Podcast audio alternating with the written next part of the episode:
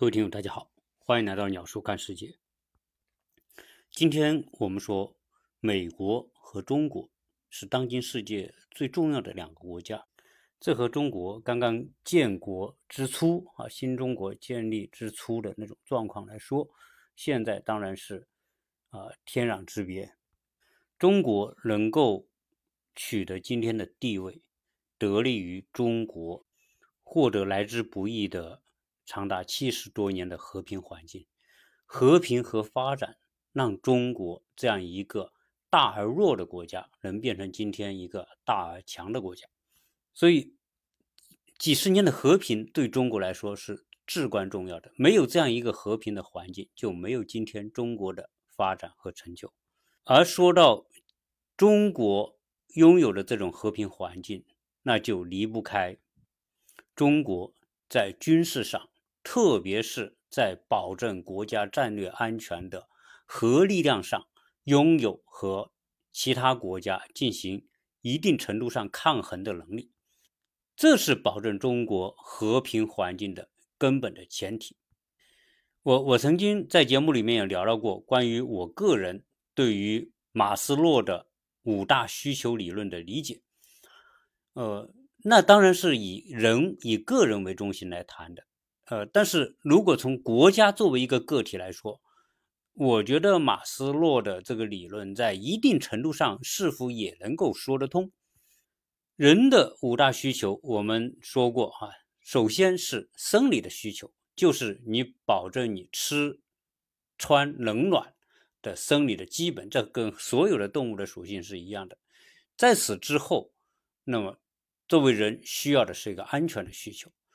啊，在有安全保证的前提之下，你才会谈得到，哎，你有社交的需求，对吧？跟别人平等的打交道的这样一种能力和需求，在此满足之后，你会觉得，哦，我不仅要满足和别人能够和平相处、打交道的这样一种啊条件啊，我还希望说，在跟别人打交道的过程当中，我能够获得别人的尊重，或者说，我和别人。拥有某一种程度的优势，因为你拥有某种程度的优势，你才能够获得别人的尊重，对吧？你你在此之后有地位，被人尊重，那么再往后你才是自我价值的实现。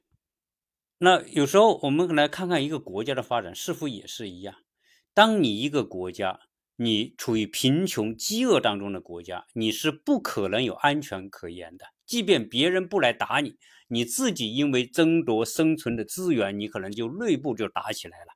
啊，这在世界上这种例子太多了。我们看到亚非拉很多落后的国家，即便是没有外来的侵略，啊，自己在内部都是打得不可开交。啊，只有你的基本的生理生存。条件具备之后，你就会要求获得安全的需求。那作为一个国家也是一样啊。你如果你太弱、太穷，但是你资源又太丰富，那别人一定会来打你嘛，一定会把你的国门打开。就像我们国家在在清朝的末期，不就是这种情况吗？你比不过别人，你又你的资源又还很丰富，对吧？所以呢。你不打你打谁呢？所以那个年代，中国我们说一百年的耻辱的历史，西方列强，呃，什么国家都可以来敲诈你一顿，然后逼你签各种各样的不平等条约，巨额的赔款啊，然后还有割地啊，拿海关来作为赔款的担保等等，基本上来说，你的主权就被别人操纵了。啊，如果你看日印度也是一样，印度在近代和现代都是 被英国主宰和操纵的哈，就就一个东印度公司，而且英国人也没有说派很多人来啊，就把巨大的一个印度给操纵了几百年。这种被别人操纵、被别人侵略和控制的国家，你谈不上有平等的外交。你说你你弱国哪有外交？你都被别人殖民、被别人侵略和占领，对吧？你说话根本没有分量。中国在在近代和现代这个例子就非常明显嘛。中国参加一战，作为一战的参战国和战胜国，你的当初被德国占领的胶东半岛，你都没有权利收回，而转给日本，这也是当时五四运动爆发的一个起源啊。所以弱国无外交，那没有国家会把你作为一个平等的国家来对待，那自然你就在社交当中啊，你就处于劣势。自然你更不可能得到别人的尊重啊，所以我们回来说，一个国家的这个所处的地位啊，它一定也是沿着这个五大需求往上走啊。作为我们今天有这么好的几十年的和平发展的环境，就得益于我们的安全需求，国家安全需求得到保证。所以要讲到国家安全需求得到保证，我们就不得不谈一个人。这个人就叫钱学森啊，实际上我们原来也聊到过钱学森哈。钱学森对中国的核武工业的发展和导弹技术的发展，其作用和价值是举足轻重的。那个举足轻重怎么讲呢？如果没有钱学森，我们国家也能够搞出我们的。导弹技术，我们的核武技术，但是由于钱学森回国效力，使得我们的导弹和核武的研发提前二十年实现。这二十年对于中国来说，可能就是致命的。如果我们不是因为钱学森回国，那我们可能延迟二十年，我们获得我们五十年代获得核武器。研发的成功，如果延期二十多年，那就到七八十年代你才拥有核武器。那这二十年当中会发生什么事情？你有没有那种底气和西方国家叫板？那情况可能完全就不一样了。那我们这一期呢，就跟大家来聊一聊哈钱学森那一段历史啊，他是怎么回国的？他回国的经历，我觉得就是一个传奇故事。他回到中国之后，中国政府把他作为最为重要的核心技术人人才，给予最高规格的礼遇和最严密的安保啊。说到这个安保，对科学家的安保，呃，我们前不久聊过嘛，啊，这个伊朗现在也在搞核武器，伊朗要搞核武器呢，那很多敌对国家啊，其中在中东最主要的敌对国家就是以色列。以色列是绝对不希望任何一个阿拉伯国家搞出核武器，因为只要是阿拉伯国家拥有核武器，对以色列就是巨大的威胁。当然，美国也是不希望阿拉伯国家拥有核武器的。因此，美国和以色列对于伊朗搞核武，那是极其严密的监视，只要有任何苗头和机会，就会进行。捣乱和破坏，啊，这种捣乱破坏手段很多，其中一个就是暗杀伊朗的核武专家。在过去的报道当中，我们听到过，呃，伊朗的核武专家，其中有一个还是国防部的副部长啊，那也是国家的这种高级官员了，对吧？他的安保肯定也是很严密的，但是即便是在安保如此严密的情况之下，还是有很多批次的伊朗的核武专家被人刺杀。搞核武器最关键的是科学家，有这些科学家，那么这个核武器就迟早要搞出来的。所以对以色列来说，把这些伊朗的最尖端的核武专家给他干掉，那就能够推迟伊朗拥有核武的时间。钱学森。在五十年代能够回到中国，那是上天对中国的保佑。我们现在来聊聊早期的钱学森。钱学森是在中国读完大学本科，在一九三五年的八月，当时钱学森二十四岁，他就坐船坐杰克逊总统号横渡太平洋来到美国。他出国前是在国立交通大学的机械与动力工程学院毕业。到了美国之后呢，去到了波士顿的麻省理工学院学习飞机机械工程。麻省理工学院当然是美国最顶尖的理工学院之一了。他在麻省 MIT 毕业之后呢，获得了工程硕士学位。因为他学的是飞机的机械专业、工程专业，所以他想去飞机公司实习，但是飞机公司拒绝他去实习，原理由是。他不是美国公民，这些飞机公司不希望外国国籍的人到他们的工厂，因为这牵涉到他们的技术和机密的问题。所以在这种情况之下，钱学森被迫改变自己的专业方向，从飞机机械工程转为研究航空理论。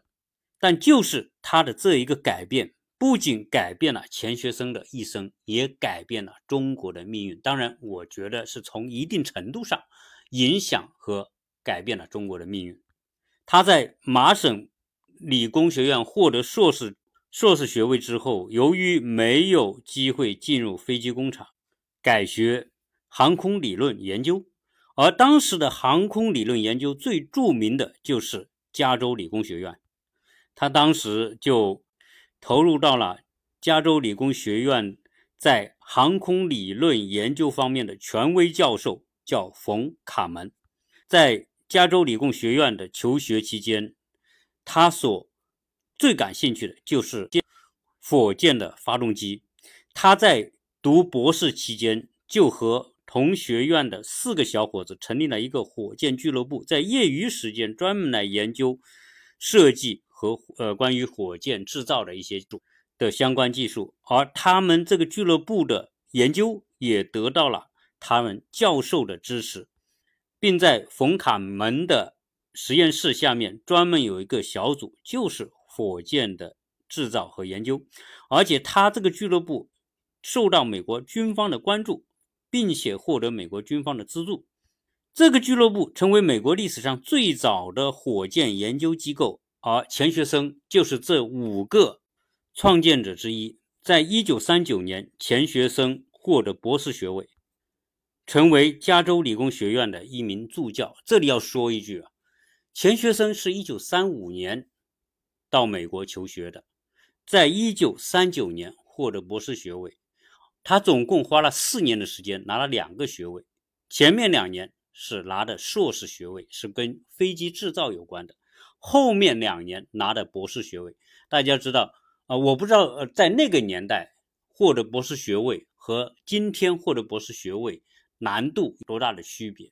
一般情况下，今天在美国要获得一个博士学位，并不是那么轻松和简单的，并不是说你你你读完这些课程啊，学完多少学分你就能够拿到博士学位，因为在美国你。获得博士学位是跟你的研究的成果和你的程度有很大的关系。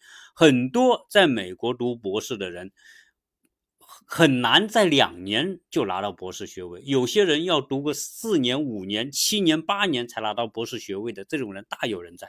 所以钱学森两年拿到博士学位，可见什么？可见钱学森的天分之高。所以他在加州理工。学院教书教了几年之后，到了一九四三年，这个时候呢，正值二战期间。二战期间，当然美国跟中国是属于盟国嘛，那时候是国民党政府时期。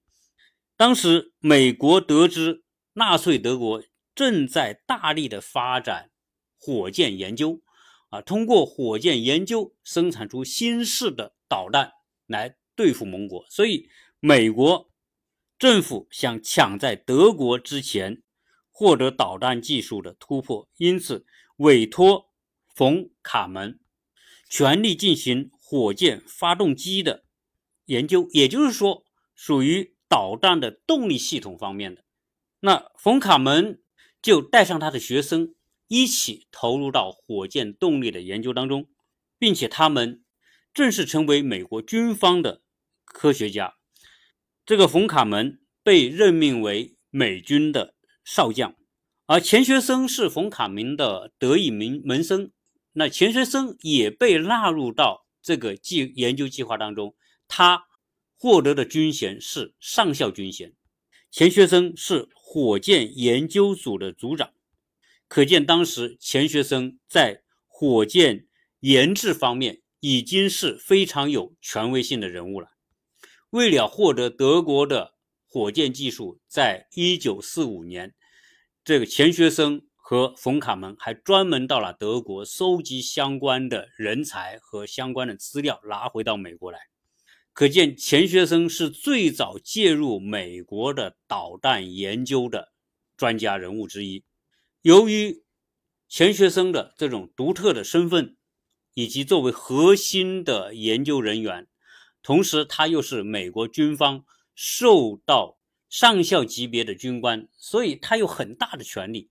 他有特别通行证，可以自如的进出美国的五角大楼，可以查阅最高级别的一些技机密技术的相关资料。可以说，那个时候的钱学森是极受美国国防部重视的特殊人才之一。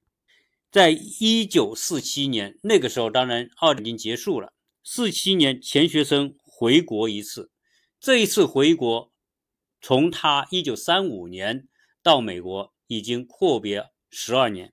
他这一次回国，碰上了他他父亲的好友的女儿，这个人叫蒋百里啊。蒋百里是国民政府时候重要的将领，也是重要的人物，当然是属于社会的。名门望族吧，他的女儿叫蒋英啊，是一个学音乐的。结果他们一见钟情，一见钟情之后谈恋爱一个星期就结婚，所以他那个时候可以说是典型的闪婚嘛。我们现在可以看到蒋英的照片，那个时候蒋英的照片真的叫那叫美女啊，真的叫民国时期的大美女之一啊。他们结婚之后就。钱学森带着他的新婚的夫人啊，就到了美国。一九四八年，钱学森被推举为全美中国工程师学会的会长，而且此时他写出了世界上第一篇关于火核火箭的学术论文，叫《关于火箭核能发动机的这样一个论文》。但是这个时候，对于中国国内的形势而言，一九四八年，中国。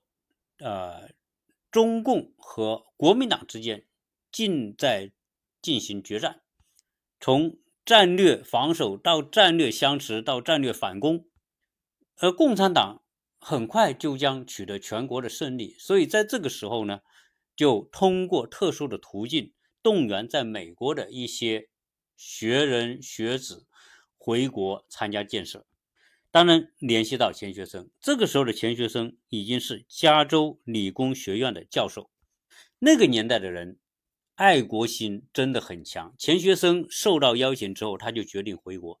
这个时候呢，已经是一九四九年，新中国已经成立，所以钱学森想申请回国探亲，但是他的回国申请被美国政府拒绝，主要是美国军方拒绝，因为美国军方对。钱学森太了解了，对这个人的价值和重要性太了解了。当时，美国海军部的副部长叫丹尼·金布尔，极为反对允许钱学森回国。他知道钱学森一旦回国，就可能再也不会回美国。而且钱学森的价值，他所掌握的技术之重要，他有一句很著名的话，就是说钱学森的价值超过五个师。宁愿枪毙了他，也不能让他回到新成立的中国。那个年代的像钱学森这样的大科学家，呃，实际上呢，他在美国的生活条件待遇还是相当的好啊。相比之下，中国新中国刚刚成立，是吧？很多东西叫百废待兴，不可能有美国那么好的环境和条件。但是爱国和强烈的想。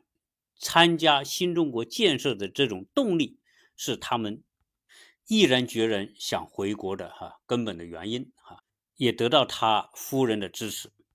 但是在美国，特别在加州理工学院的那些教授，包括校长啊，都是极力的挽留，劝钱学森留在美国。他说：“你你你学这些导弹技术的，你回到中国能干嘛呢？对吧？中国又不搞这些东西。但钱学森说啊，我我就想回去，哪怕我回去不能搞这个研究了，让我去种苹果也无所谓啊。那一方面，美国从加州理工学院到美国军方都希望钱学森留在美国，但是钱学森是铁了心一定要回中国。那这个时候就形成了一个一个冲突和矛盾。那美国政府在劝说无效的情况之下，只能用强制手段来阻止钱学森回国。当时五十年代，在美国政治上最为极右的麦卡锡主义盛行。什么叫麦卡锡主义？就是就是美国政府和美国国会当中，特别是美国的参议员当中的一些极个别的分子，极力的对美国国内的共产党进行镇压，进行大搜捕。所有那些和共产党有牵连的人，或者是叫左派的激分子。都成为麦卡锡主义的迫害对象，那钱学森自然也是被调查对象之一，因为钱学森你的背景是中国嘛，所以这个时候钱学森就被怀疑为是亲共的，甚至他可能就是美国共产党的分子，所以呢，就将钱学森参与机密研究的资格给取消了，国防部给他发的。这种特权通行证也给吊销了。在这种情况之下，钱学森就立刻买船票，准备回国。但是呢，这个消息被美国的 FBI 和移民局知道了。美国移民局的官员在钱学森登船之前，把钱学森给拦下，不许他登船。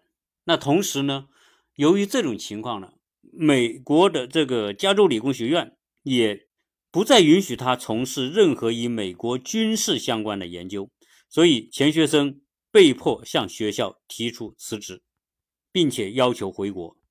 在这种情况之下，美国移民局一度把钱学森关进监狱，而且这一关就是长达五年的牢狱生活。钱学森后来讲，他这五年关在监狱当中的情况条件之恶劣，他说室内的环境。潮湿阴冷，钱学森终日见不到阳光，这给他带来了极大的心理压力。与他关在同一个囚室的是只会说西班牙语的囚犯，由于语言不通，钱学森根本没有办法与他们进行交流。直到出狱之前，钱学森只能以审讯他的看守有限的说上几句话。在这种情况之下，钱学森内心的郁闷无法排解，同时。美国军方的人员不停地对他进行审讯，即便晚上也不会停止，而且不让他睡觉。每一小时就会有人来到他面前，用强光照射他。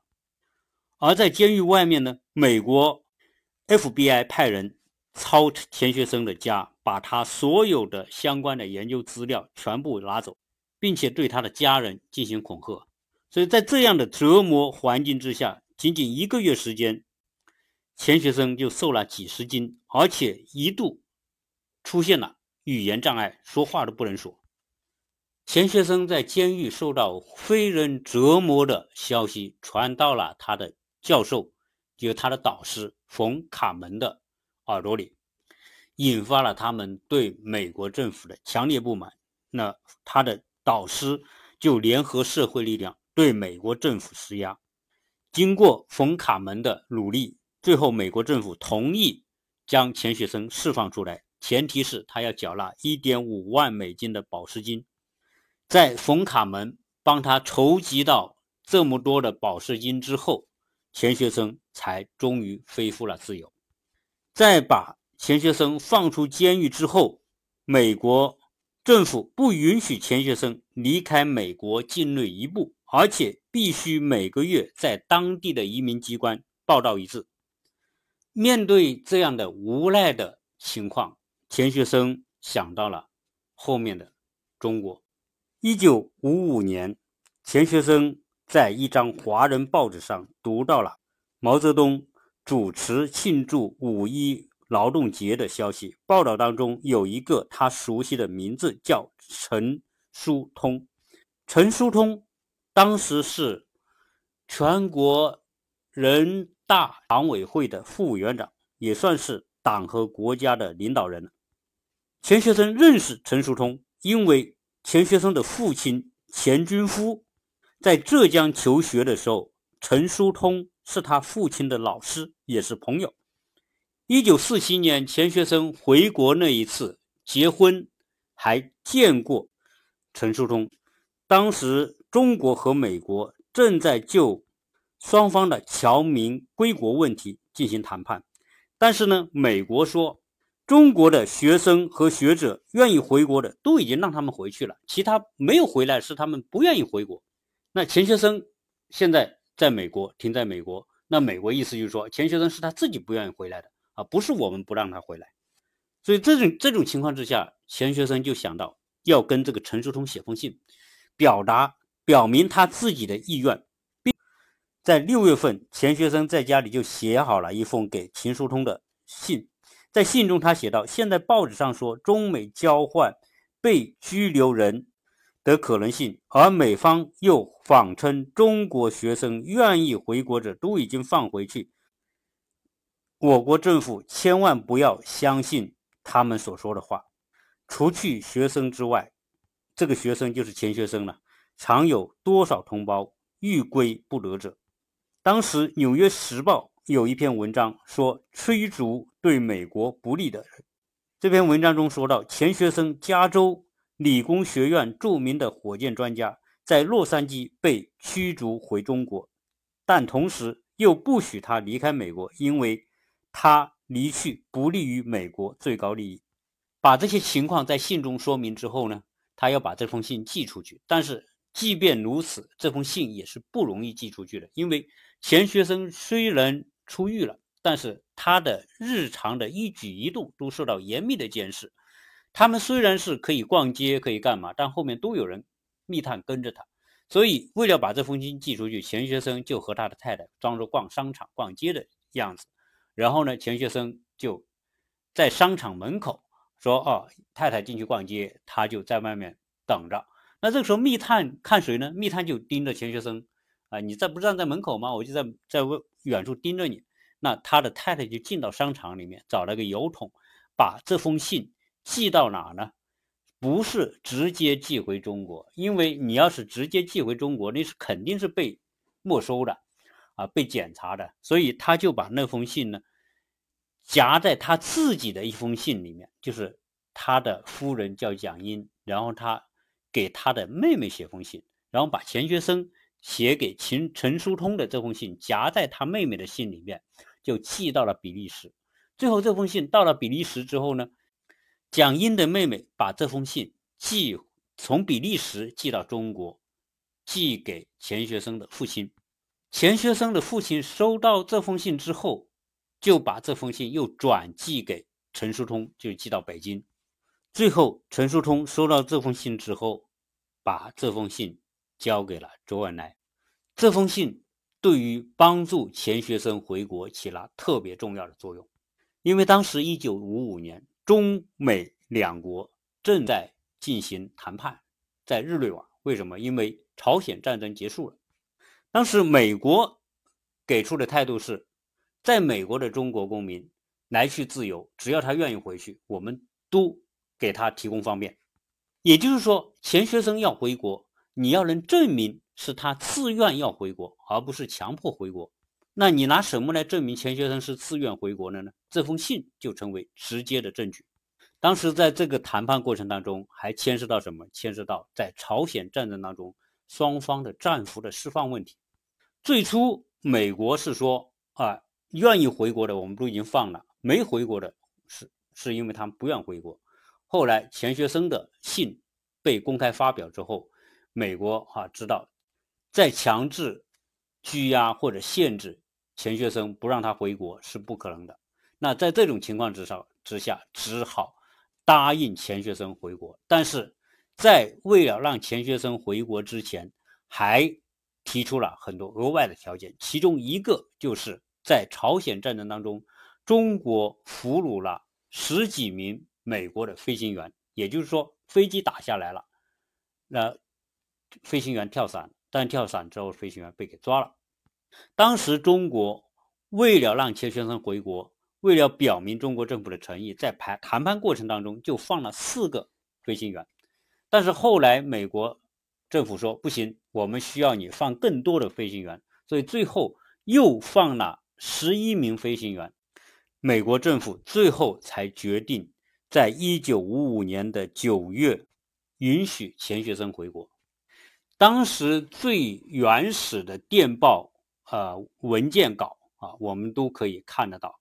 当时由中国的外交部发电报发给钱学森，通知钱学森，美国政府已经答应放钱学森回国，让钱学森尽快做出各种准备。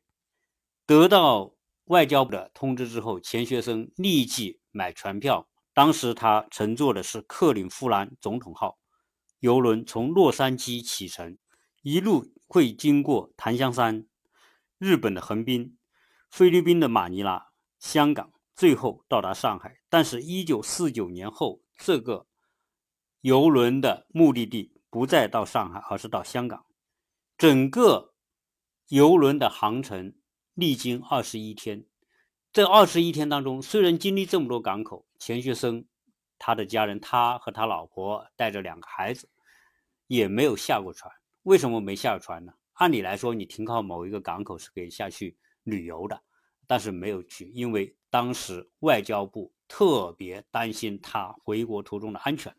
因为我们不是讲嘛，你既然钱学森是如此重要的火箭专家，那会不会有人？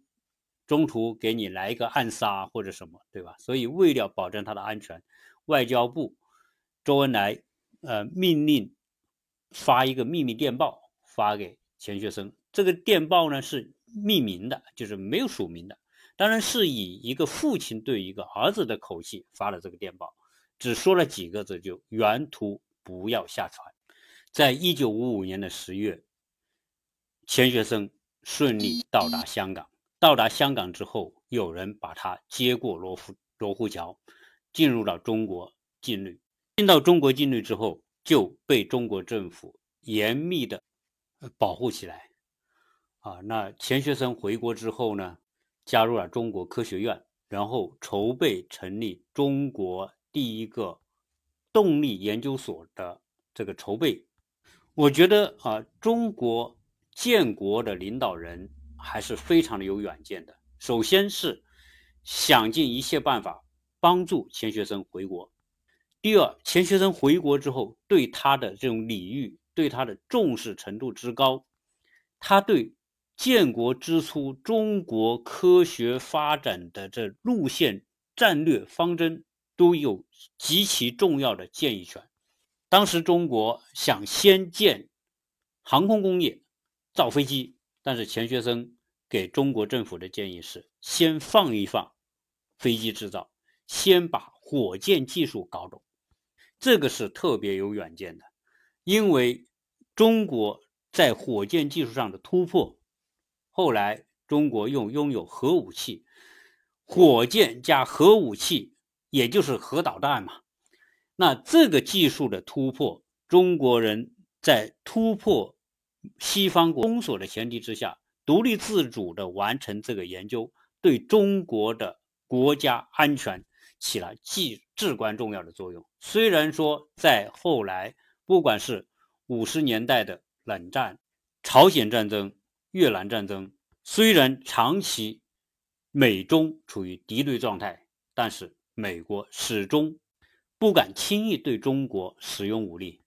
在一九五六年的二月份，但是二月份呢是春节嘛，中央政府每每一次都要搞呃团拜会，钱学森作为政协代表受邀参加，参加的时候呢，那种大型的在人民大会堂大型的团拜会，那好几千人，对吧？好几十上百桌，钱学森呢被安排在三十七桌，结果他进入会场之后呢，就有人把他领。